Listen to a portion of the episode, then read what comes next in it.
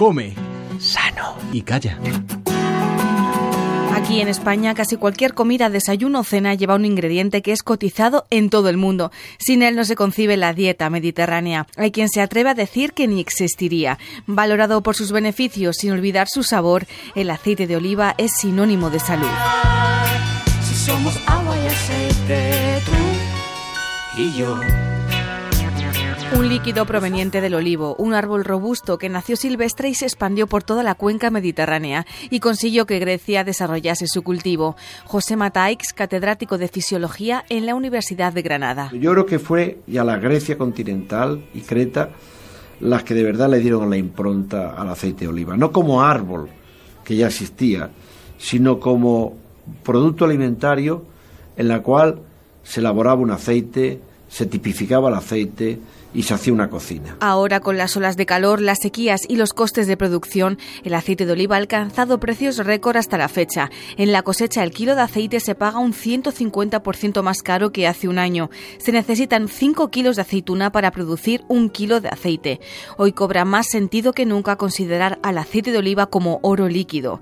Nazario García, de la cooperativa Nuestra Señora de la Antigua, en Toledo. Los costes de producción este año nos han subido infinitamente. Todo esto añadido a la sequía, pues, pues han detonado un, lo, que está pasando. En origen, el aceite de oliva virgen extra ya cotiza entre 5 y 6 euros, un 30% por encima del récord de 2015. Por detrás se sitúa el lampante, que es de mayor acidez y menor calidad, y necesita ser refinado para su consumo, como explica José María Serrano, gerente de la finca Duernas de Santa Cruz, en Córdoba. Hay tan poca diferencia entre el virgen extra y el lampante, hay muy poca diferencia de precio, cuando el virgen extra es muchísimo más caro de producir.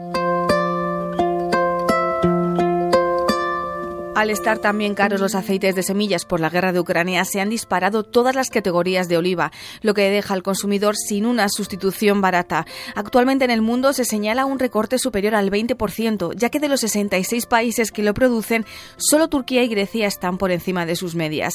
Juan Vilar, experto internacional, avisa que nos preparemos para un desabastecimiento. Pues esta oferta es aproximadamente un 12-13% inferior a el total de la potencial demanda. ¿Qué quiere esto decir?